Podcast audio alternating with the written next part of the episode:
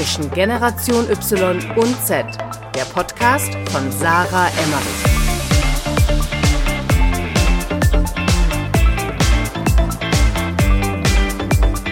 Herzlich willkommen zu einer neuen Folge zwischen Generation Y und Z. Ich bin wieder Sarah und ich habe gerade im Zoom-Meeting vor mir sitzen den lieben Arian Ney. Arian sitzt in Berlin und wir müssen leider diese Podcast-Folge über Zoom aufzeichnen, weil wir sind gerade in der Stay-at-Home-Phase. Ich bin sehr froh, dass ich Arian vor mir sitzen habe, wenn auch nur virtuell. Denn Arian ist, glaube ich, wirklich aktuell der inspirierendste Mensch in meinem näheren Umfeld, muss ich ehrlich sagen. Äh, von dem ich sehr viel lernen kann. Und Arian hat es äh, geschafft, mit gerade mal 24 Jahren eine sehr erfolgreiche Social Media Agentur aufzubauen. Vertreibt nebenbei auch Coachings, beziehungsweise du bist ja gerade auch dabei, äh, dich zu positionieren in äh, der Online-Coaching-Welt und äh, hat sich ein sehr beachtliches Netzwerk aufgebaut, von dem er euch gleich selber noch erzählen darf. Ja, ich äh, werde ja gleich noch im Gespräch noch näher darauf eingehen, was Arian so macht. Aber Arian, sag erstmal Hallo und teile ein bisschen was, was du so machst. Wie sieht dein Tag aus? Was hast du so aufgebaut, beziehungsweise erzähl uns mal kurz, wer bist du? Spannend. also, genau, also ich bin Arian. Ähm, boah, viele Fragen. Wer bin ich? Wenn ich gefragt werde, wer ich bin, sage ich mal, ich bin ein Fackelträger. Was meine ich damit? Fackelträger sind die Menschen in unserer Gesellschaft, die vorangehen. Ähm, ich habe in meinem Leben sehr viele Menschen führen dürfen, leiten dürfen. Und dabei ist mir aufgefallen, dass Menschen mir unglaublich loyal sind und mir sehr vertrauen. Das heißt, wenn ich etwas sage, dann vertrauen sie dem Wort und folgen dem auch meistens. Dementsprechend geht mit dieser hohen Verantwortung, weil mit dieser hohen Macht eine hohe Verantwortung einher. Und die habe ich für mich so ein bisschen anerkannt. Das heißt, ich, ich wenn, wenn mich jemand fragt, was ich bin, sage ich mal Fackelträger. Ähm, das das, das bin ich so ein bisschen. Geil. Was mache ich? Was mache ich? Auch eine super spannende Frage. Also wie du es ja eigentlich schon gesagt hast, ich ähm, habe eine Social Media Marketing Agentur, Avo Media, die ähm, Gott sei Dank, beziehungsweise durch die Arbeit, die wir da reingesteckt haben, fast vollends automatisiert ist. Ähm, bedeutet, wir haben tolle Prozesse und Systeme geschaffen, die es unseren Kunden erlauben, mit möglichst wenig Zeitaufwand mit uns in Kontakt zu treten und gleichzeitig auch für mich persönlich eben nicht viel machen zu müssen, sondern nur, wenn ich es eben, eben möchte eigentlich so das Erstrebenswerteste für die meisten Unternehmer.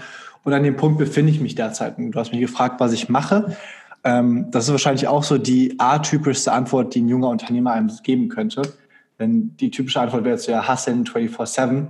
Und so bin ich nicht, sondern ähm, das ist ganz spannend. Der Jakob, der eben mit mir zusammenarbeitet, meinte irgendwann mal zu mir, Arian, du bist wie ein Löwe. Und dann meine ich so, okay, cool, ja, kann ich voll nachvollziehen, aber warum? Und er sagt ja so, ja, Löwen liegen den ganzen Tag rum und machen gar nichts.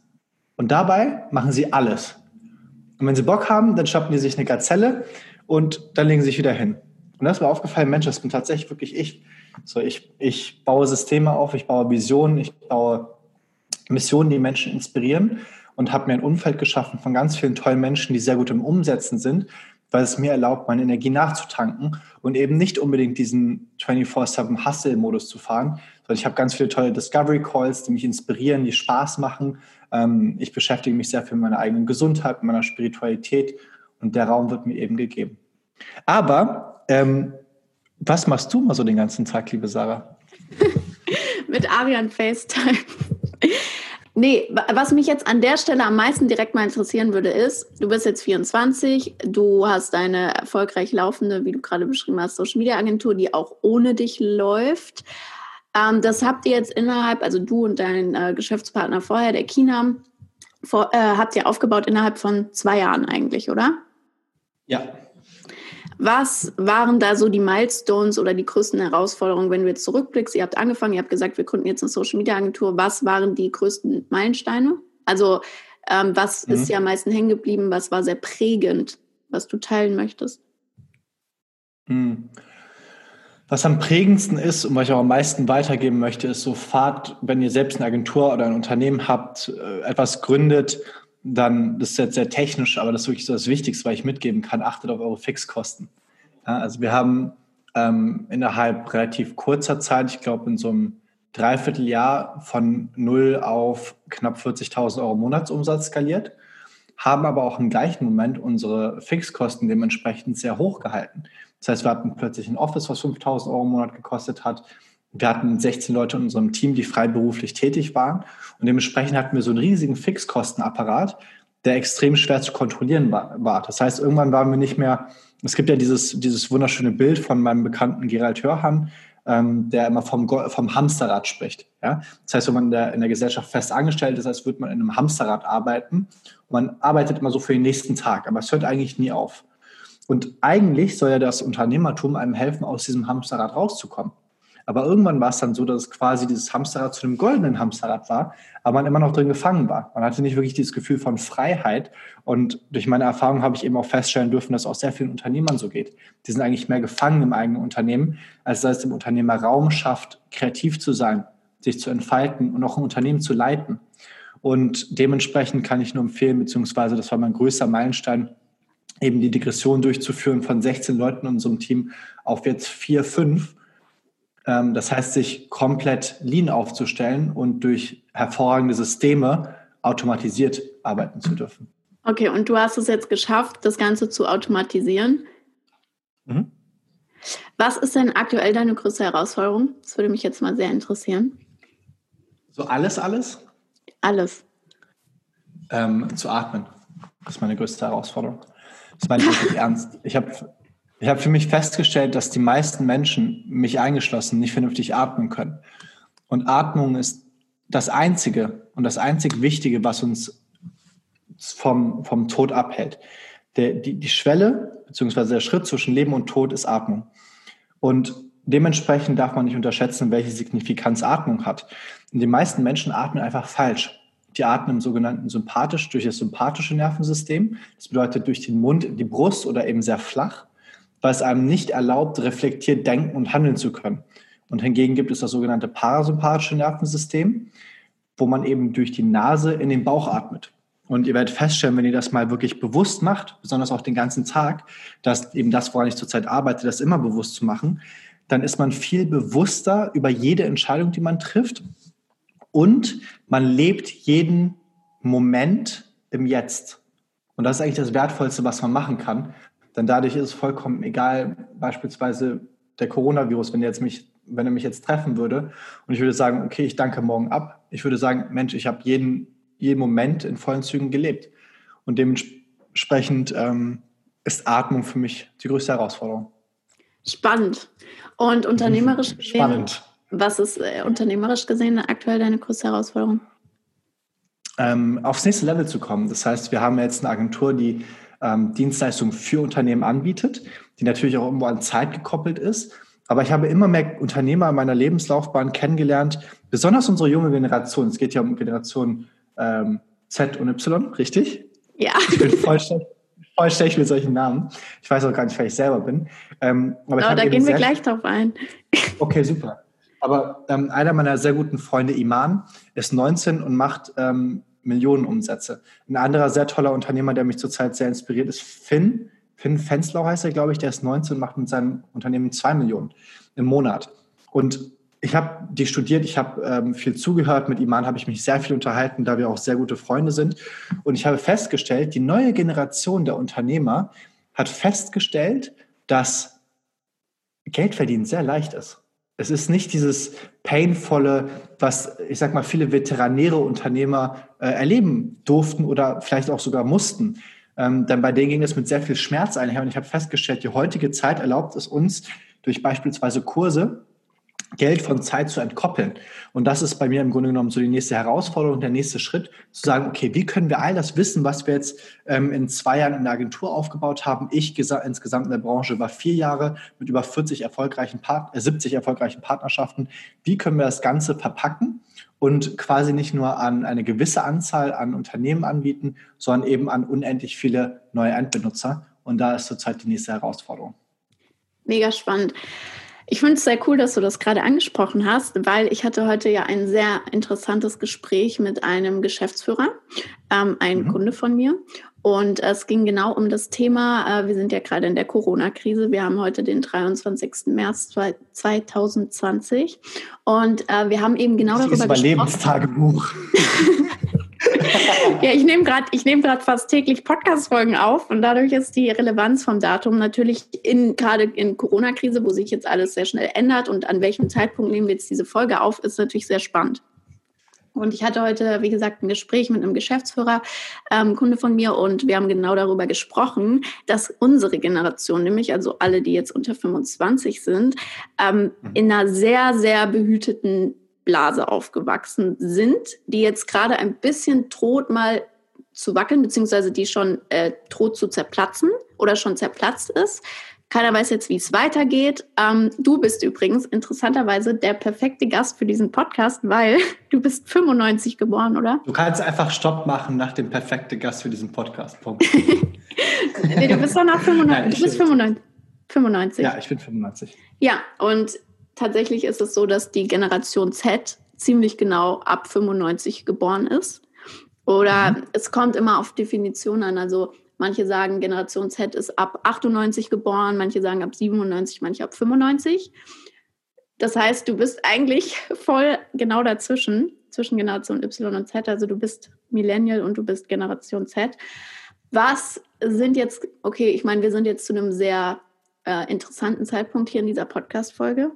Aber was ist denn so für dich generell, wenn du jetzt so auf unsere Gesellschaft guckst, wenn du dir anguckst, okay, die Zeit, in der du geboren bist, was sind so Sachen, die dich beschäftigen oder was siehst du, wenn du die Generation Z, also die Leute, die jetzt unter 25 sind, für Herausforderungen?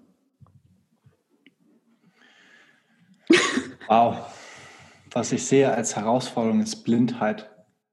Ähm, enorme Blindheit ich finde es extrem spannend, wie hinsichtlich allem, hinsichtlich dem Aufbau unserer Gesellschaft, Politik, Gesundheit, wenn du dir anschaust, die breite Masse, und das war schon immer so, ist, ist dumm ist der eigentliche Begriff, den man benutzen würde, aber ich würde sagen blind, denn dumm sind Menschen nicht, sie sind einfach nur, werden an der Nase herumgeführt.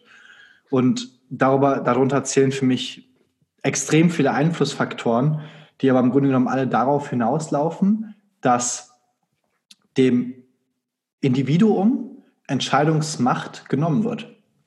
Und das ist für mich eine der größten Herausforderungen, besonders für, für junge Leute. Wenn du dir anschaust, wie, wie Menschen verdummt werden, wenn du dir anschaust, alleine die Nahrungsmittelpyramide unserer Gesellschaft, was steht ganz unten? Weizen, Milch. So, ich weiß nicht, wie viel du dich mit Ernährung beschäftigst, aber Weizen ist im Grunde genommen das, was Menschen verdummen lässt. Milch von der Kuh zumindest ähm, ist einfach undienlich für unseren Körper. Das heißt, und, und das findet man sehr, sehr stark wieder in sehr vielen Bereichen unserer Gesellschaft, was mich so ein bisschen stutzig macht. Aber das Schöne ist halt eben auch, da unsere Ahnen, unsere Vorfahren so viel Arbeit gemacht haben, so viele ereignisreiche Erlebnisse durchlebt haben, wie beispielsweise die Weltkriege, ist unsere Generation heute schlauer als jede zuvor. Denn wir haben schon so viel gesehen aus der Vergangenheit. Und dadurch haben wir im Grunde genommen die Möglichkeit, aus dieser Matrix, so nenne ich das Ganze, diese Verblindheit, diese Verdummung von Menschen der Gesellschaft auszutreten. Und so ist beispielsweise mir extrem gut gelungen. So, ich habe da durchgeblickt, um für mich zu verstehen, wie ich meine Vollmacht, also weg von der Ohnmacht hin zur Vollmacht kommen kann, indem ich eben gewisse Dinge nicht glaube, beziehungsweise einfach mein eigenes reflektiertes Bild forme und meine eigene Meinung bilde. Also du baust dir deine eigene Realität zusammen. Richtig. Es gibt so einen sehr schönen Spruch, den ein Unternehmer namens Sam Ovens gesagt hat. Er sagte mal, alle machen Monkey see, Monkey do. Affe sieht, Affe tut. Das heißt, du siehst, der und der macht das und das, also mache ich es auch. So und so funktioniert im Grunde genommen die Gesellschaft. So man guckt immer rechts und links, was machen andere, man orientiert sich dran und dabei stellt man nicht fest, dass die breite Masse meistens, na jetzt sage ich es doch, dumm ist. Ja? Die breite Masse macht den Fehler. Aber generell hm. bist du generell, spannend. generell bist du ja, also äh, das ist mir jetzt gerade gekommen, der Gedanke, eigentlich bist du das perfekte Beispiel für einen Generation Z Erfolgs Erfolgsmenschen. Äh, ich weiß nicht, wie ich das so nennen soll. Für eine Erfolgsgeschichte aus der Generation Z. Weil du hast ja geschafft, dir in kurzer Zeit ein laufendes Unternehmen aufzubauen in der digitalen Online-Welt beziehungsweise Social Media Agentur Super Generation Z. Was glaubst du denn, was hat dich denn am meisten geprägt, diesen Weg einzuschlagen? Oder du hast jetzt gesagt, du bist sehr reflektiert, kann ich mhm. bestätigen. Mhm. was war denn die prägendste Erfahrung jetzt in deinem ganzen Leben, die dich überhaupt dahin geführt hat? Weil ich sag mal so, der typische unter 25-Jährige führt ja in der Regel jetzt eher ein anderes Leben. Hm. Ich würde sagen, es gibt nicht einen Moment, den ich irgendwie durchlebt habe, der mich besonders prägt, sondern es sind ganz viele unterschiedliche Momente gewesen. Ähm, ich habe heute noch einen Podcast aufgenommen, wo ich das Ganze auch aufgezählt habe. Wenn man mich sieht als Person, dann ähm, auf dem Papier bin ich so ein unfassbar erfolgreicher Mensch, der so einen makellosen Lebenslauf hat. Aber wenn man sich wirklich mal anschaut, okay, wie hat meine Kindheit ausgesehen, dann wirst du feststellen, okay, ich wurde sexuell belästigt, ich wurde in der Schule gemobbt, ich habe andere in der Schule gemobbt, ich habe häusliche Gewalt miterlebt, ich habe Alkoholismus ähm, in verschiedenen sehr intensiven Formen miterlebt. Und das sind für mich die Dinge, die mich geprägt haben. Ich war oft allein zu Hause, ich habe mich um mich selber gekümmert, ich habe sehr viel Verantwortung im jungen Alter aufgenommen. Ähm, ich habe so ein bisschen Diplomat zwischen meinen geschiedenen Eltern gespielt. So all das hat mich eigentlich geprägt und hat mich zu dem gemacht, wer ich bin. Du hast jetzt eben angesprochen, ähm, deine Laufbahn vorher. Möchtest du uns das gerade noch mal kurz ähm, entführen? Was hat Arian gemacht, bevor er 2018 Avone Media, also Social Media Agentur, gegründet hat? Arian, möchtest du ein wenig angeben? Ja. Arian ist sehr ja, smart und nicht so unstudiert ja. wie ich. Naja, gut. Ich habe ähm, während meiner Schulzeit Jura studiert. Also als ich im Gymnasium ähm, war, habe ich Jura studiert im Begabtenförderungsprojekt der Universität Bonn. Ich habe an der WHU studiert, welche wohl eine der erfolgreichsten und besten Wirtschaftshochschulen in Deutschland ist. Habe dort meinen Bachelor abgeschlossen. Habe dann währenddessen dort mein Unternehmen angefangen zu gründen, Avo Media. Habe für meinen Mentor gearbeitet, Gerard Adams, welcher sein Unternehmen für 50 Millionen Elite Daily verkauft hat. Habe in seinem Gästehaus wohnen dürfen. Ich habe ganz viele tolle Dinge gemacht, soll ich sagen. Wer war dein, also du hast, du hast mir schon sehr oft erzählt ähm, von deinen verschiedenen Mentoren, was ich immer sehr spannend finde, weil jetzt kann man die typischen Fragen stellen, okay, wie hast du deine Mentoren gefunden? Und ist ja immer eine große Herausforderung für viele Menschen, überhaupt jemanden zu finden, ähm, der einen weiterbringt ähm, mhm. im Leben oder der einen hochzieht oder überhaupt jemanden, der die Zeit investiert da rein ähm, dir was beizubringen oder dir Feedback überhaupt zu geben. Äh, die meisten Menschen haben, glaube ich, in ihrem Leben nicht mal jemanden in ihrem Umfeld, der ihnen ehrliches Feedback gibt. Aber wie findest du Menschen oder wie ziehst du Menschen in dein Umfeld, die dich fördern und dich weiterbringen und die dir auch Feedback geben? Hm. Ähm, ich habe einmal diesen Spruch erfunden und der besagt, der Schüler lernt vom Lehrer, der Lehrer lernt vom Meister und der Meister lernt von jedem. Und wenn man mit dieser Einstellung durchs Leben geht, zu verstehen, dass man von allem, von jedem lernen kann, da wird man feststellen, wird man ganz viele Mentoren finden.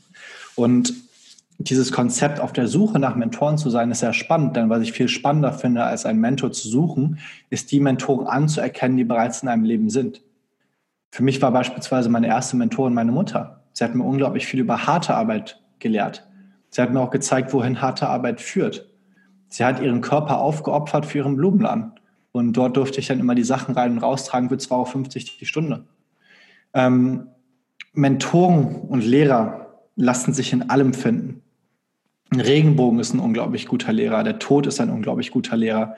Und beispielsweise zur Zeit bist du für mich eine unglaublich gute Lehrerin. Wir sprechen und ähm, du forderst mich in unseren Gesprächen oder du sagst mir auch vielleicht mal Dinge, ähm, an denen ich an mich, bei denen ich an mich arbeiten darf, oder du triggerst mich. Das heißt, du provozierst mich mit gewissen Dingen, wenn du sie sagst oder eben unterlässt, ähm, wo ich dann merke, okay, krass, das hat mich getriggert, wo ich dann hinterfragen darf, warum hat mich das gerade getriggert? Und genau diese Beziehungen lassen sich überall wiederfinden. Es kann sein, der Streit mit einem Freund oder einer Freundin, mit dem Vater oder der eigenen Mutter, zu merken und zu beobachten, was kommt dort gerade auf? Warum stört es mich und was ist dort noch nicht verarbeitet? Ähm, was noch Heilung geschenkt werden darf. Was ist noch nicht verheilt, dass da jetzt ein Konflikt entsteht? Finde es mega schön, weil ähm, ich ja gerade auch in einer Lebenssituation bin, wo ich jetzt nicht näher drauf eingehen will, ähm, wo ich genau diese Fragen mir auch wieder stellen darf, stellen muss. Das habe ich übrigens von Aria gelernt, nicht zu sagen, äh, dass ich mir Fragen stellen muss oder dass ich was lernen muss, sondern dass ich das ähm, darf. Was hast du denn für einen Tipp ähm, für jemanden, der jetzt mit dem Begriff Bewusstsein, werde dir darüber bewusst, wenn du in der Situation bist, was hat die für eine Auswirkung auf dich oder warum kommen diese Gefühle? Welche Fragen kannst du jemandem mit auf den Weg geben oder wie kann jemand sein Bewusstsein schärfen für sowas? Atmen. Atmen. Weil wenn man bewusst atmet, dann lebt man im Moment und dann nimmt man den Moment wahr als das, was er ist. Ja? Denn wenn du, wenn du, wenn du atmest, dann bist du präsent. Wenn du präsent bist, handelst du im Jetzt. Wohingegen, wenn du dich von deinen Gefühlen leiten bist und von, besonders von deinen Gedanken leiten lässt, dann bist du immer in einem Konstrukt, was sich aus deiner Vergangenheit summiert. Das heißt, ein Gedanke, der jetzt entstanden ist, ist immer die Summe aus den erfahrenen Erfahrungen und Gedanken, die du in der Vergangenheit hattest. Das heißt, du hast immer einen Bias. Wir haben ja über Biases auch heute telefoniert. Ähm, das heißt Verzerrungen, kognitive Verzerrungen. Und die finden bei uns im menschlichen Körper die ganze Zeit statt. Wie können wir diese umgehen? Indem wir extrem bewusst im Moment sind. Und das geht eben am besten durch Atmen. Deswegen, ich spreche sehr viel über Atmen. Ich glaube, es langweilt manchmal auch Menschen so ein bisschen. Ähm, aber ich möchte, ich freue mich, wenn Menschen einfach diese extreme Signifikanz von Atmung verstehen. Das ist ein Punkt, um bewusst zu leben. Andere Dinge, um bewusst zu leben, sind auch dieses im Bewusst, äh, im, im Moment zu leben, zu trainieren, wie beispielsweise durch Meditation, wo es um nichts anderes geht durch Atemübungen, aber auch durch Musik. Musik beeinflusst ja unfassbar unser Unterbewusstsein.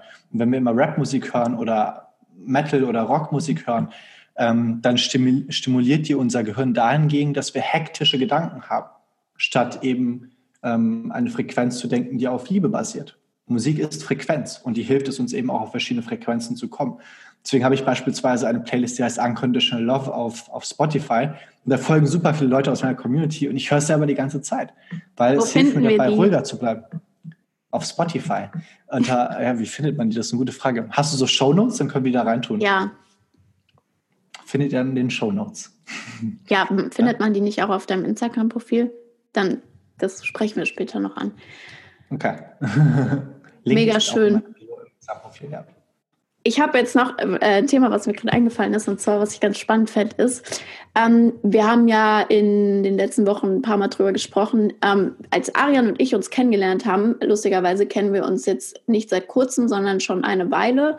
Und zwar, wann haben wir uns kennengelernt? Ungefähr vor zwei Jahren. Ähm, da war ich gerade für den World Fitness Day beschäftigt als Social Media Managerin und Arian ähm, und Kinam haben damals wegen Avon, beziehungsweise mit Avon in welchem Konstrukt wart ihr da involviert? Nur nochmal, dass ich nichts Berater. Falsches sage. Wir waren hm? als Berater da. Wir haben, wir haben eine Beratung gemacht für den World Fitness Day. Oder nee, nicht für den World Fitness Day, für die ähm, Friends. Genau, für ein anderes Unternehmen von den Gesellschaftern.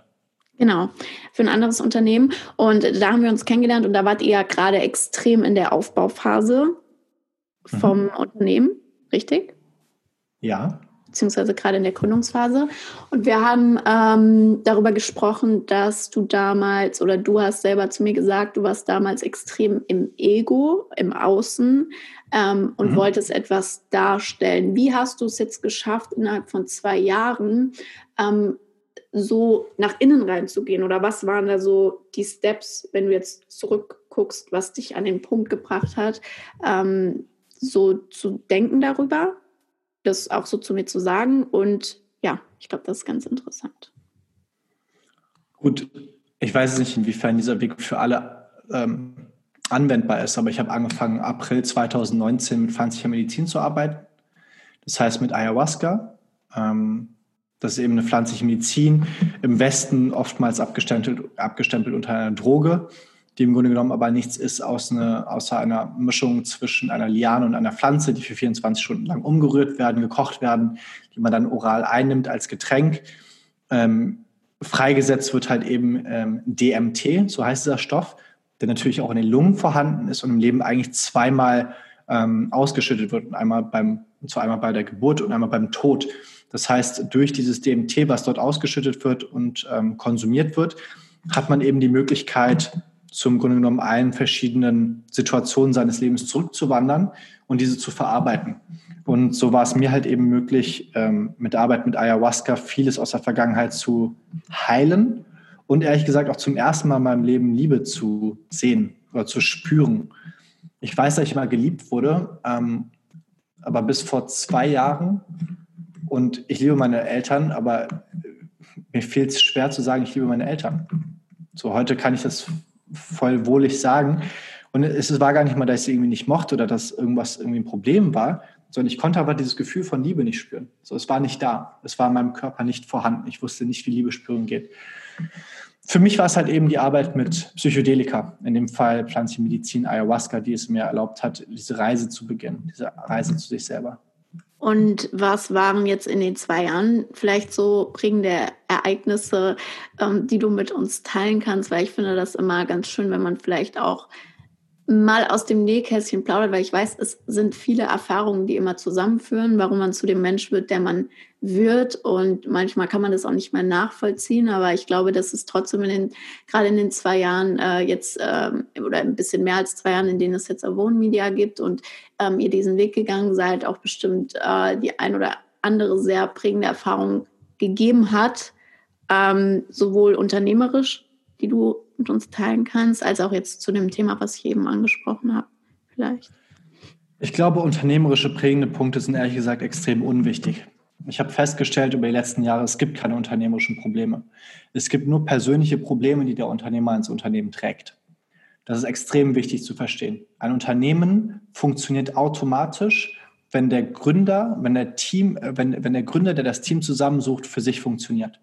Das heißt, wir dürfen uns konzentrieren und beschränken auf die persönlichen Probleme, die man hat oder die persönlichen Erfahrungen in diesem Fall, nach denen du mich gefragt hast. Und ich könnte jetzt viele irgendwie spannende Erfahrungen berichten, von wegen, ich hätte mit dem und dem Mentor gearbeitet oder ich hätte auf der an der Bühne gestanden. Aber ich bin ganz ehrlich, die Momente, die mir am meisten Heilung erlaubt haben, sind die Momente, in denen ich einfach abgrundtief und intensiv geweint habe. Das sind besonders für mich zwei prägende Gespräche gewesen. Ähm, eins war mit meinem Vater vor einem halben Jahr, wo ich ihn angerufen habe und wo ich zum ersten Mal die Liebe meinem Vater gegenüber intensiv und in aller Ehrlichkeit zum Ausdruck gebracht habe, wo ich ihm gesagt habe, hey Papa, egal was alles passiert ist, so ich bin dir dankbar für alles. So du hast, wir waren vielleicht nicht oft Fußball miteinander spielen, aber ich kann mich noch an jedes einzelne Mal erinnern, wo du, wo du mit mir auf den Platz gegangen bist. Ähm, ich bin dir dankbar für jedes Mal, wo du für mich Lachs gekocht hast, wie du an diesem Schneidebrett standst für Stunden, für mich irgendwas gezaubert hast, weil ich dann innerhalb von 20 Minuten aufgegessen habe. Mit dir Tuna Halfman zu gucken, einen Tag nach dem anderen jede Folge zu sehen, dabei sich tot zu lachen. So dafür habe ich meinem Vater gedankt und ihm einfach meine, meine Liebe zum Ausdruck gebracht. Ein sehr heilendes Gespräch für sowohl meinen Vater als auch mich. Und das letzte Gespräch hat stattgefunden mit meiner Mutter, das habe ich dir erzählt, vor vier, fünf Tagen. Ähm, und deswegen finde ich es auch so spannend. Du hast die ganze Zeit gesagt, Corona-Krise. Ich finde, dass das Wort Krise nicht zutrifft. Corona ist eine unglaublich wundervolle Opportunität und Möglichkeit für uns Menschen, um uns bewusst zu werden. In dem Fall hat es mir erlaubt, ein Gespräch mit meiner Mutter zu führen, weil ich sonst nicht geführt hätte. Und ähm, es war sehr ähnlich. So meine Mutter und ich haben eine Dreiviertelstunde lang auf Persisch geredet, aber was wir nur auch sehr selten machen und haben unglaublich viel gelacht, so richtig aus dem Herzen gelacht, so dieses wie ein Kind lacht, lachen, so richtig krank laut und man kann gar nicht mehr aufhören. Und ähm, habe danach auch meiner Mutter einfach erklärt, wofür ich ihr dankbar bin und ähm, habe auch ihr gegenüber meine Liebe zum Ausdruck gebracht. Ich glaube, das klingt vielleicht für Menschen merkwürdig, für, besonders für diejenigen, die halt besonders eine, eine, eine gesunde Beziehung schon bereits führen ähm, oder vielleicht auch einfach zu intensiv für einige. Jedoch habe ich festgestellt, das waren für mich extreme Knotenpunkte, die geplatzt sind, die es mir erlaubt haben, mehr ins Herz zu kommen und dadurch in meinem Leben wieder mehr Energie zu haben, die es mir erlaubt, aus meiner Intuition zu handeln. Und alles danach kam unfassbar im gleichen Moment. So, ich habe angefangen, mich mit meiner Gesundheit mehr zu beschäftigen, habe meinen Personal Trainer geschnappt, beziehungsweise meinen Körper- und Regenerationscoach ähm, Norman, mit dem ich sehr viel zusammenarbeite. Ich wurde angefangen, zu Coachings zu fragen, die jetzt mittlerweile für 1500 Euro netto die Stunde verkauft werden, wobei ich auch extrem dankbar bin. Und das alles kam genau in dem Moment, wo ich im Grunde genommen meine persönlichen Probleme angegangen bin, durch diese Angst gegangen bin und im Grunde genommen die Gespräche geführt habe, vor die ich mich schon immer äh, gefürchtet habe. Woher wusstest du denn, was genau deine Themen sind? Also man kann sich ja stundenlang, monatelang, jahrelang damit beschäftigen, beziehungsweise man kann Themen haben, die man nie ähm, nie auflöst, weil man sie gar nicht kennt oder weiß. Ähm, also Aber ich kann selber, ja. Was, was ist dein größtes Problem zurzeit? Was ist deine größte Herausforderung? Zu entscheiden, wo ich als nächstes wohne. Nein, ich kenne dich. Was ist zurzeit deine wahre größte Herausforderung? Dein größtes Problem? Meine Mutter? Du musst, du musst, ja, okay. Ich glaube, es ist ziemlich offensichtlich. Wenn man sich wirklich fragt, was ist zurzeit mein größtes Problem, was bereitet mir den größten emotionalen Schmerz, wo habe ich meine meisten unverarbeiteten Erfahrungen, dann darf man einfach nur zu sich selber ehrlich sein und genau dahin gucken. Und dort beginnt die Heilung. Ich glaube, das Problem ist, dass die meisten Menschen ja, also mich hat das auch jetzt Jahre, jahrelang an persönlicher Entwicklung gekostet, dass ich überhaupt ehrlich zu mir selbst sein kann. Weißt du, wie ich meine? Und ich glaube, da sehe ich die Herausforderung für ähm, viele, die jetzt vielleicht, vielleicht kannst du einen Tipp geben, wenn du jetzt zurückguckst. Klar, viele Sachen kann man nicht bestimmen. Ähm, und wie du sagst, eigentlich ist das Einzige, was man im Leben braucht, ist, dass man ehrlich zu sich selbst ist und sich bewusst wird. Aber Persönlichkeitsentwicklung ist ja ein riesiges Thema. Wie fange ich damit an? Weißt du, so, wie fange ich damit an, wenn ich jetzt gerade diesen Podcast höre und merke, okay, irgendwie alles in meinem Leben oder viele Bereiche in meinem Leben gefallen mir eigentlich gar nicht so, wie die sind. Ich will mehr vom Außen ins Innere. Wie fange ich damit an?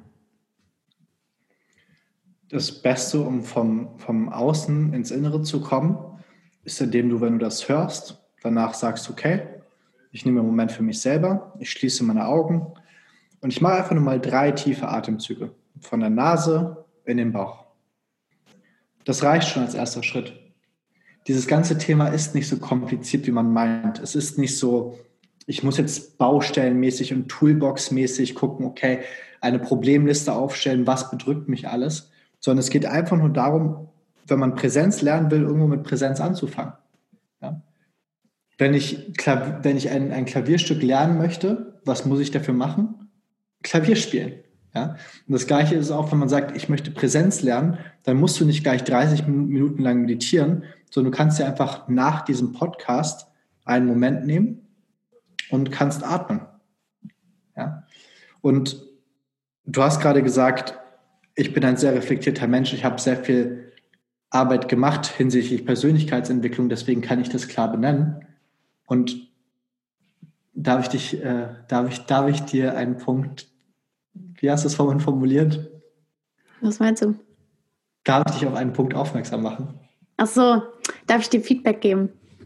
Darf ich dir Feedback geben, Sarah? Ja. Weil auch du hast trotz all der spirituellen Erfahrung, die du gemacht hast und all der Persönlichkeitsentwicklung, hast du zuerst gesagt, ja, nach Berlin zu ziehen. Aber eigentlich weißt du, dass das gerade nicht dein größtes Problem ist. Da, da, darum ein extra Schritt Ehrlichkeit tut gut und einen extra Schritt hinhören, was eigentlich weh tut. Tut gut. Hast du sehr, sehr schön gesagt. Eigentlich sind wir hier im Coaching Call. Sarah X Arian, nur dass ihr Bescheid wisst. ähm, wenn du dir eine Sache wünschen könntest für unsere Generation, damit es in zehn Jahren eine sehr, sehr schöne Welt gibt, eine sehr friedliche Welt. Was wäre das? Dass alle besser atmen. ist sie doch jetzt schon. Ich weiß nicht. Ich finde, die Welt, in der wir leben, ist sehr schön. Man kann sich, man kann sich immer konzentrieren auf Dinge, die man noch optimiert haben möchte, die anders sein sollen. Aber ich bin ganz ehrlich, wenn du, wenn du, wenn du dich auf das fokussierst, wofür du dankbar bist, ja, über die Tatsache, dass unsere Generation mehr Möglichkeiten hatte denn je, dass unsere Generation so bedacht ist mit unserem Planeten, dass unsere Generation so schlau ist. Ich habe vorhin gesagt, dass sie blind ist, aber gleichzeitig ist sie auch schlauer, als sie jemals zuvor war.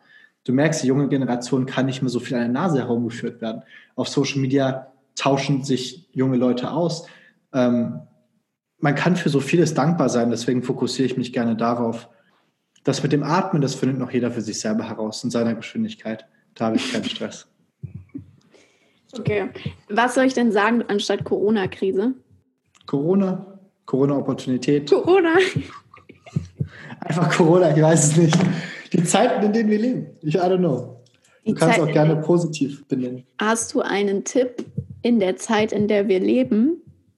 Hm? Wenn man jetzt, also ich glaube, viele Selbstständige oder viele generell auch Angestellte und so weiter fragen sich jetzt, okay, wie geht's weiter? Was ist mit meinem Job? Was ist mit hier? Was ist mit da? Wie verdiene ich jetzt Geld? Und machen sich Sorgen.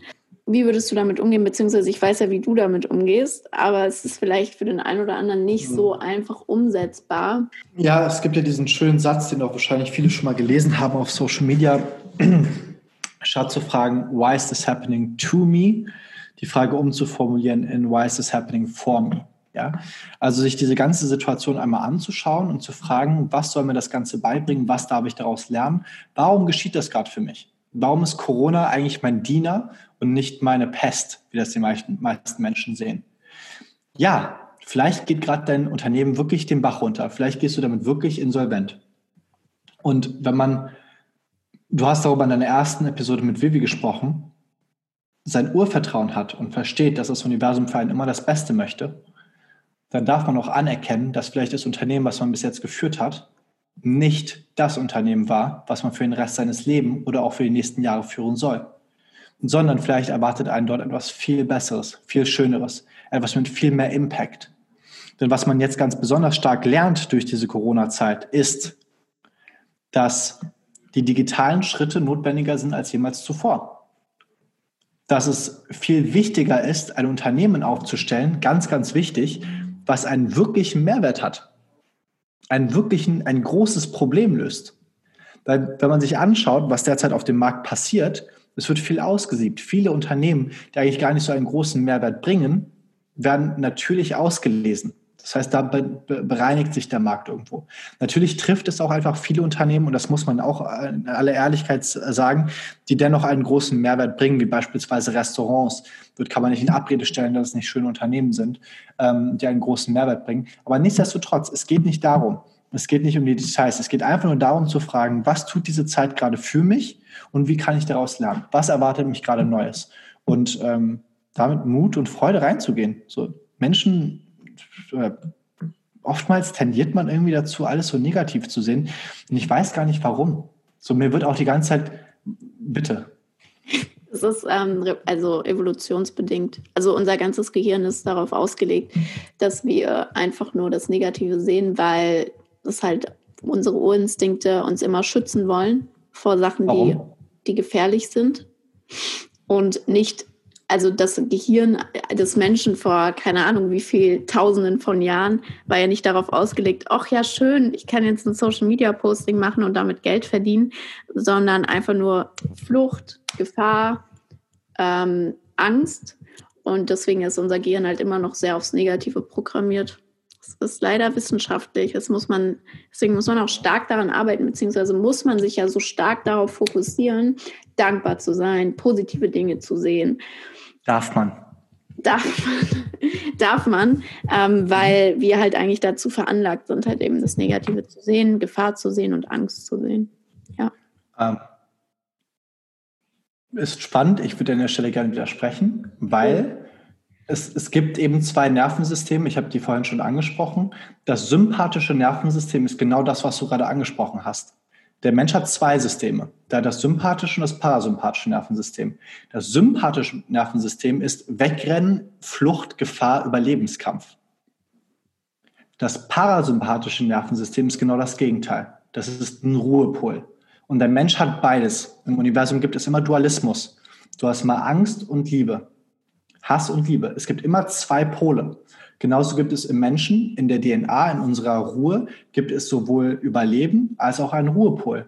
Und deswegen sage ich, ist es so wichtig, dass man atmet, weil dann kann man genau in dieses System nicht reingehen. Das heißt, man kann wirklich proaktiv als Mensch vom sympathischen Nervensystem ins parasympathische Nervensystem umschalten durch die richtige Atmung. Mind blowing. Jetzt sieht man jetzt den Unterschied zwischen meinem Halbwissen und Arians Vollwissen oder wie sagt man das? Ja, aber deswegen, so ich bin auch unfassbar dankbar, ich das lernen durfte. Ich habe das von Casper gelernt. Casper hat direkt von Wim Hof gelernt und war eben bei diesem Ayahuasca-Retreat, wo ich war, als ähm, Atemcoach eben dabei. Und er hat uns einmal wirklich das vor Augen geführt. Der meinte, ähm, geht in eine gebückte Haltung und atme mal durch euren Mund in eure Brust. Und du machst das eine Minute lang, du bekommst richtige Panikzustände. Und dann sagt er im zweiten Schritt, jetzt richtet mal eure Schultern auf, habt eine freie Brust, eine stolze Brust und atmet von eurer Nase in den Bauch. Alle Probleme sind automatisch weg. Man hat keine Angst, man fühlt Liebe. Und deswegen ist es eben so wichtig, dass man vernünftig atmet. Ich sage das immer so simpel, ja, man muss mehr atmen oder man darf mehr atmen, aber es gibt eine sehr, sehr viele Facetten und Layers, die dazu beitragen, warum Atmung so wichtig ist. Sehr, sehr geil. Also ich hoffe, wenn ihr die Podcast-Folge hier komplett gehört habt, dann setzt ihr euch mit der Atmung auseinander. Ich muss auf jeden Fall machen. Ähm, bist du ein Mensch, der komplett auf das Urvertrauen, was wir jetzt schon mehrmals angesprochen hatten, ähm, vertraut? Oder wie bringst du das in Einklang mit dem Thema Ziele setzen, Ziele verfolgen? Wie setzt du dir überhaupt Ziele? Was sind deine Ziele? Spannend. Ähm, ich setze mir keine Ziele. Ähm, das, das Konzept von Zielen gefällt mir persönlich nicht. Ich nenne es Intention. Warum? Ein Ziel ist meist sehr starr. Ja, das bedeutet, man möchte ein Ziel erreichen und wenn man auf dem Weg zu diesem Ziel hin eine neue Information oder eine neue Erkenntnis erschließt, dann ist es oftmals so, dass sich herausstellt, okay, dieses Ziel war eigentlich unnütz. So, du hast in deiner ersten oder dritten Episode, ich weiß nicht mehr, die Sunk Cost Fallacy angesprochen. Das heißt, man studiert, man ist ähm, fünf von sechs oder vier von sechs Semestern im Studium und man merkt danach, Mensch, eigentlich bringt mir das gar nichts mehr. Dann wäre es ja eigentlich richtig, das Ganze zu beenden. So was machen die meisten Menschen nicht. Jetzt filmt Sarah gerade und nimmt das Ganze auf. ich muss, da, ich muss da was auf Instagram, ich muss da was für meine Story vorbereiten. Jetzt rede weiter. da war ich ja ganz nervös, Mensch. Ähm, Intentionen ersetzen eben dieses Konzept, weil eine Intention bedeutet immer, nach dem aktuellen Wissensstand, den ich habe, ist es meine größte Intention, Folgendes beispielsweise zu erreichen. Und dementsprechend geben einem Intentionen etwas mehr Freiraum und schaffen Raum für die Intuition, auf die wir hören dürfen. So, und dementsprechend habe ich aufgehört, mir Ziele zu setzen. Ich habe eine zehn Jahres Vision, die ich aufgeschrieben habe, die ich jetzt leider drei Wochen lang nicht mehr vorgelesen habe, aber davor jeden Morgen für, ich glaube, sechs Monate mir vorgelesen habe. Und die ist im Grunde genommen mein Leuchtturm. Das ist meine, die habe ich geschrieben, ich habe mir dafür sehr viel Zeit genommen. Ich habe dabei diese Musik gehört, von der ich vorhin gesprochen habe und habe gesagt, okay, was möchte ich erreichen innerhalb der nächsten zehn Jahre? Wo, was fühlt sich, was fühlt sich gut an? Ja, was fühlt sich gut an? Und habe das auf Papier gebracht und ähm, heute wieder umgeschrieben, ausgedruckt und zum ersten Mal wieder gelesen. Ähm, und das tut mir unglaublich gut. So, und das ist dann immer so mein Leitfaden. Und auf dem Weg dorthin, du hast gesagt, wie tief ist mein Urvertrauen? Es ist endlos, es ist unendlich. Infinites Urvertrauen habe ich. Ich glaube nicht, ich weiß, dass das Universum für mich das Beste möchte. Und dementsprechend ist meine höchste Ambition immer aus der Intuition zu handeln. Das heißt, ich lege meine Hände aufs Herz, wenn ich eine große Entscheidung zu treffen habe, schließe meine Augen und atme dreimal tief durch die Nase in den Bauch und frage mich vorher, soll ich das machen, ja oder nein? Und es kommt immer eine sehr klare Antwort. Wow, sehr gut.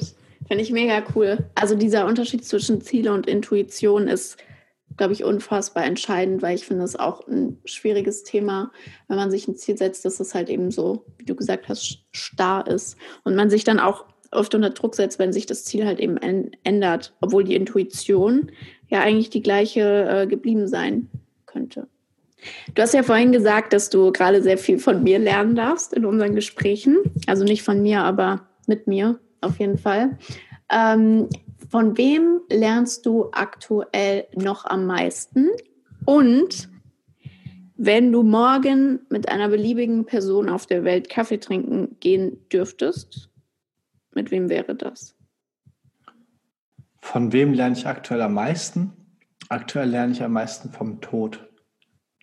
Der Tod ist derzeit mein größter Lehrer. Durch Corona ist das Thema ähm, Tod ja auch extrem intensiv aufgekommen. Ja? Und der Tod lehrt uns sehr viel. Der Tod lernt uns, dass wir immer eine Millisekunde, einen Moment entfernt sind, die jetzige Reise zu verlassen und in die nächste Reise reinzugehen. Und dementsprechend lehrt uns der Tod, jeden Moment voll auszuschöpfen. Und die Intensität dessen wird mir jedes Mal wieder aufs Neue bewusst, wenn ich, wenn ich höre, wie Menschen sterben. Und ich frage mich immer, hat dieser Mensch sein Leben wachsam gelebt?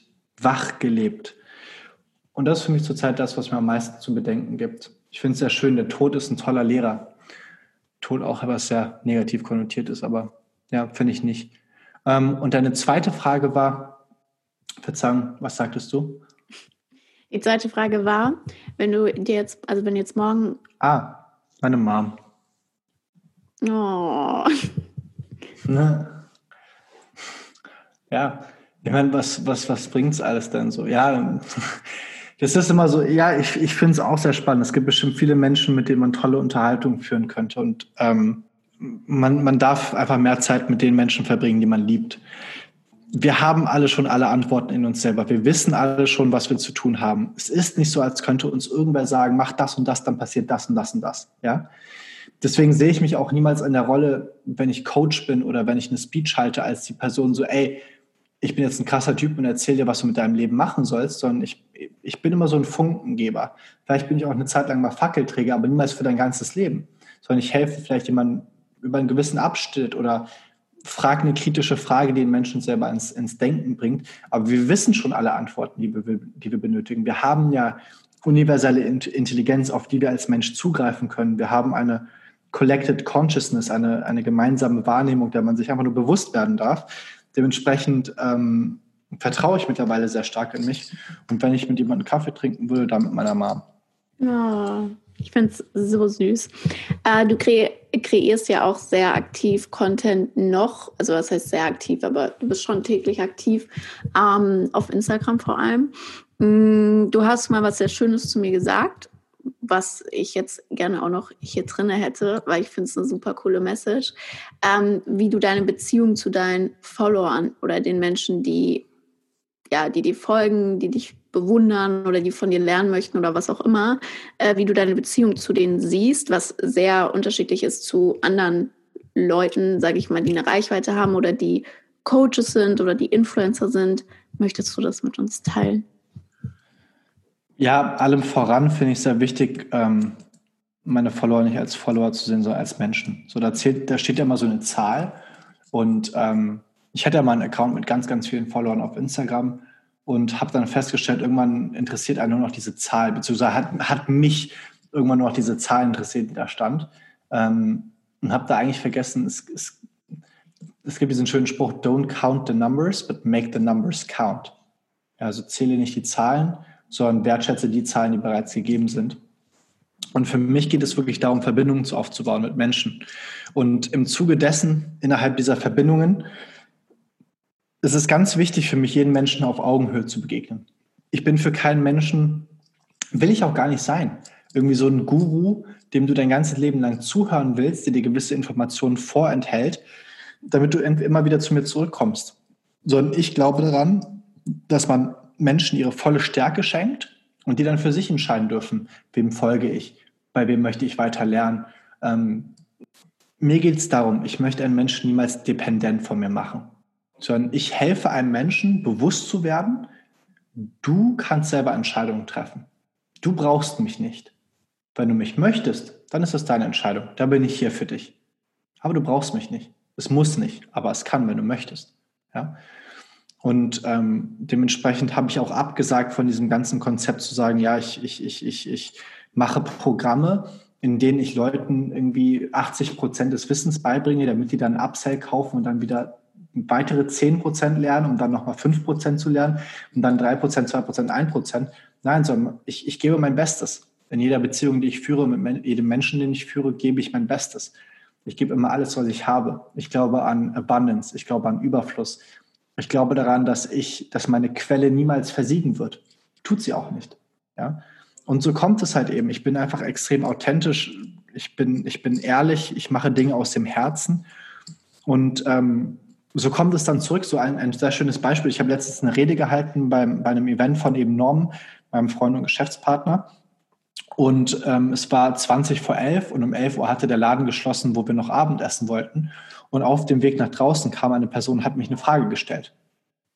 Und meine Intuition hat mir gesagt, Mensch, Arian, sei einfach für diese Person da. So, es ist gerade, du kannst wann anders die Essen schnappen. So gerade, dir ist nicht so hungrig, das ist gerade ein Luxusproblem. Und dann bin ich da geblieben und habe für zwei Stunden lang Q&As gemacht. Und plötzlich hat sich herausgestellt, dass einer der Personen im Publikum ähm, ein optimaler Coaching-Kandidat und Kunde für mich ist.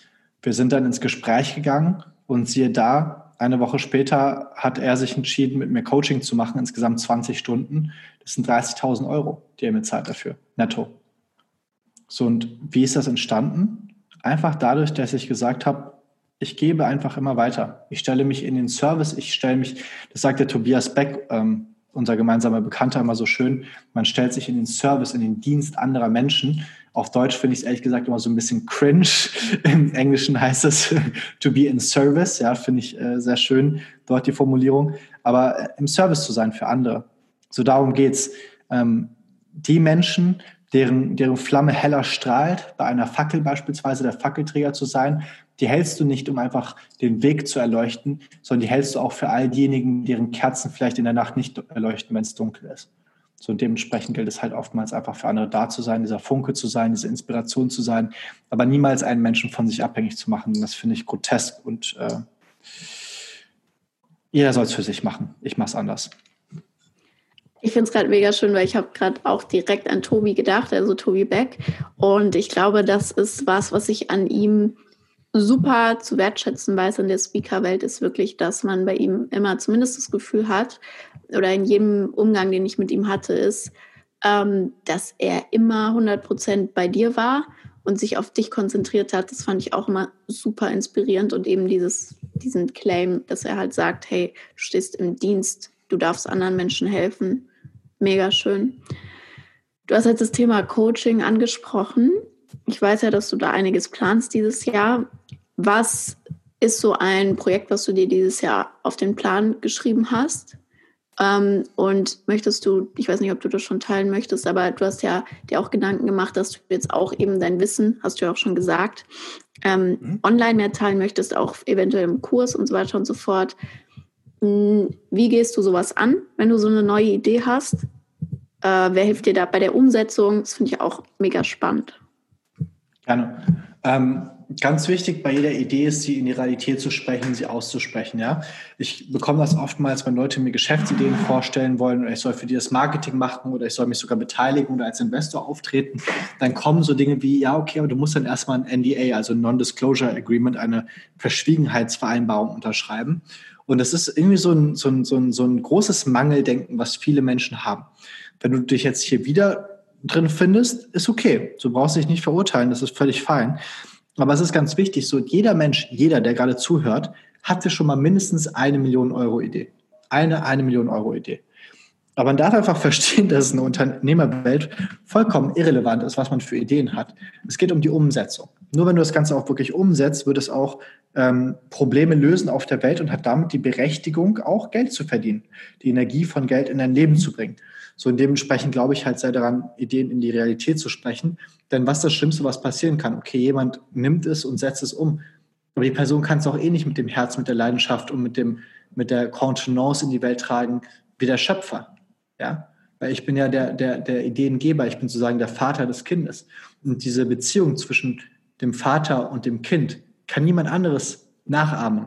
Ja? Das heißt, das ist der authentische Schritt. Ähm, der Punkt, an dem ich jetzt gerade dran bin, ist zu sagen, ähm, wir möchten oder wir werden einen Kurs erstellen.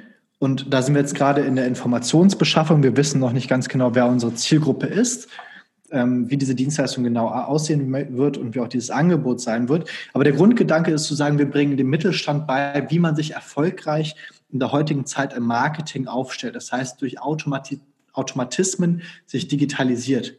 Ja? Ähm, das ist der Grundgedanke. Jetzt hast du mich gefragt, Arian, wie gehst du bei sowas vor? Ich habe ein tolles Netzwerk an sehr vielen wundervollen, erfahrenen Persönlichkeiten, mit denen ich dazu im Austausch stehe. Das heißt, wenn ich so eine Idee habe, dann erzähle ich die ganz schnell sehr vielen Leuten. Es gibt ja dieses Konzept von wegen, rede nicht, sondern mach's einfach so. Dieses ganze so, red nicht so viel drüber, sondern mach's einfach. Halte ich für vollkommenen Schwachsinn. Warum? Weil, ähm, außer ich weiß 100% wie es geht, dann okay, cool. Aber wenn ich, wenn ich eine Idee habe und ich bin nicht so ganz, ganz sicher, wohin damit, dann tausche ich mich ganz viel aus mit Menschen, denen ich vertraue oder halt eben auch anderen Menschen. Im ersten Schritt war das bei mir mein, mein, mein Freund und ähm, bekannter Unternehmer Michael Peter, der Investor ist. Dem habe ich das Ganze vorgestellt. Er fand es cool. Konnten aber vielleicht kein Feedback geben, was für mich relevant war in diesem Moment. Hat mir aber sehr viele andere Dinge beigebracht. Dann bin ich heute, war ich im Call vor zwei Stunden bei meinem sehr guten Freund Jeremy Fay von Mehr Geschäft, Geschäftsführer. Jeremy und Pascal, die sehr viel Ahnung haben. Also habe ich denen die Idee vorgestellt und Jeremy meinte zu mir, Arian, coole Idee, wird gerade super gebraucht, kann ich mir super gut vorstellen. Mach bitte folgendes: für 90 Telefonate mit Geschäftsführern und Marketingabteilungsleitern vom Mittelstand und befrag die einfach. Wo stehen die? Wo möchten die hin? Was sind deren Herausforderungen? Und bilde daraus dein Produkt. Und da habe ich gesagt, Mensch, wie genial. So und so gehe ich im Grunde genommen vor. Das heißt jetzt als im nächsten Schritt werde ich also noch mehr Menschen von dieser Idee erzählen, in diesem Fall 90 Geschäftsführern, und werde denen sagen, hey, das und das ist mein Vorhaben, das ist meine Idee, so möchte ich dir einen Mehrwert bringen. Wie kannst du dir das Ganze vorstellen? Wie könnte das für dich aussehen?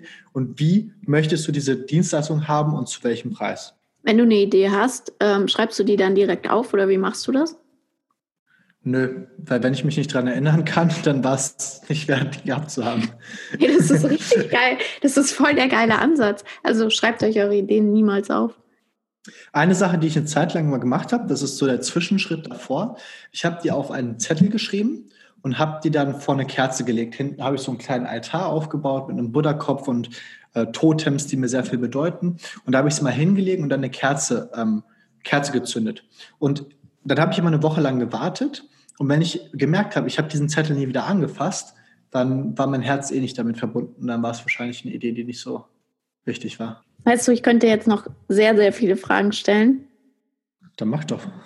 Nee, das heben wir uns für die Podcast-Folge auf. Es wird nämlich nicht die letzte sein. Wo kann man dir ähm, denn jetzt folgen, wenn man dir doch folgen will, auch wenn man nicht abhängig von dir werden will? Auf Instagram, ähm, da kann man mich finden unter Arian, wie Adrian ohne D, A-R-I-A-N, Punkt. Nein, schreibt sich Nordpol Emil Y, N-E-Y. Darf man dir auch Fragen stellen? Nee, ist voll verboten, kostet Geld. Ja, kann ja sein. 1500 Euro für eine Coachingstunde. Das ist ganz spannend. Das ist auch eine Frage, die ich auch übrigens für all diejenigen unter euch, die Coaching verkaufen wollen und die werden immer Fragen gestellt und wissen nicht, wie man das Coaching verkauft. Ich mache das so. Wenn mich irgendwer eine Frage stellt, dann beantworte ich die, besonders auch auf Social Media. Das ist für mich einfach irgendwo ein Weg, um zurückzugeben. Ja, ich weiß, ich weiß, viele von den Leuten, die mir folgen könnten, sich zum jetzigen Zeitpunkt das niemals leisten. Aber das heißt ja nicht, dass ich diesen Menschen nicht helfen möchte. Wenn ich Zeit finde und wenn meine Energien gefüllt sind, wenn meine Batterie gefüllt ist, dann gehe ich meine Direct Messages und beantworte dort Fragen.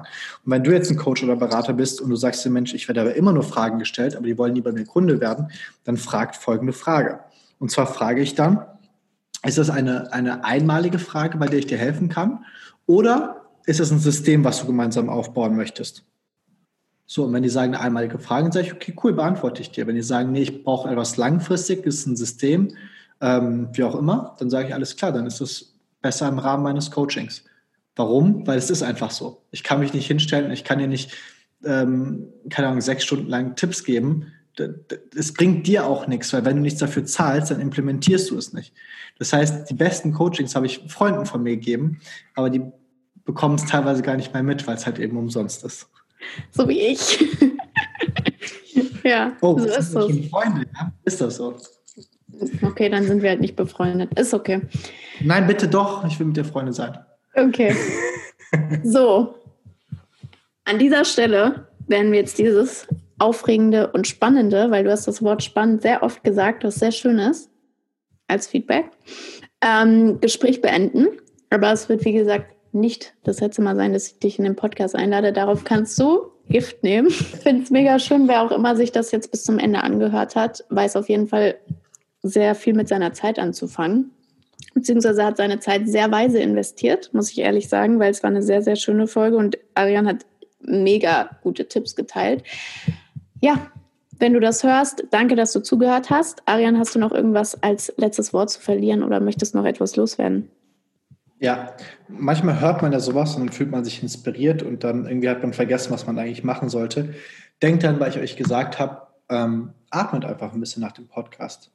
Schließt eure Augen, legt die Hand aufs Herz, atmet tief durch eure Nase in den Bauch und nehmt euch einen Moment für euch selbst. Und danach könnt ihr euch Zeit nehmen, statt euch Ziele zu setzen, euch Intuition zu setzen Weil wir hatten ja in der Folge, in der Folge mit Vivi hatten wir eine 100 Ziele. Sie wollte ja, dass mir hat auch heute schon jemand geschrieben als Feedback, dass, dass äh, die Person sich eine 100 Ziele Liste gemacht hat. Falls die Person jetzt diese Folge hört, jetzt kannst du es direkt in 100 Intuitionen verwandeln. Ja, Danke auf jeden Fall an jeden Einzelnen fürs Zuhören. Äh, ich hoffe, ihr seid bei der nächsten Folge auch wieder dabei. Ähm, ich bedanke mich sehr, sehr, sehr für eure Zeit und weiß die mega zu wertschätzen und äh, freue mich auf die nächste Folge zwischen Generation Y und Z mit euch. Danke, Arian, und bis zum nächsten Mal. Tschüss.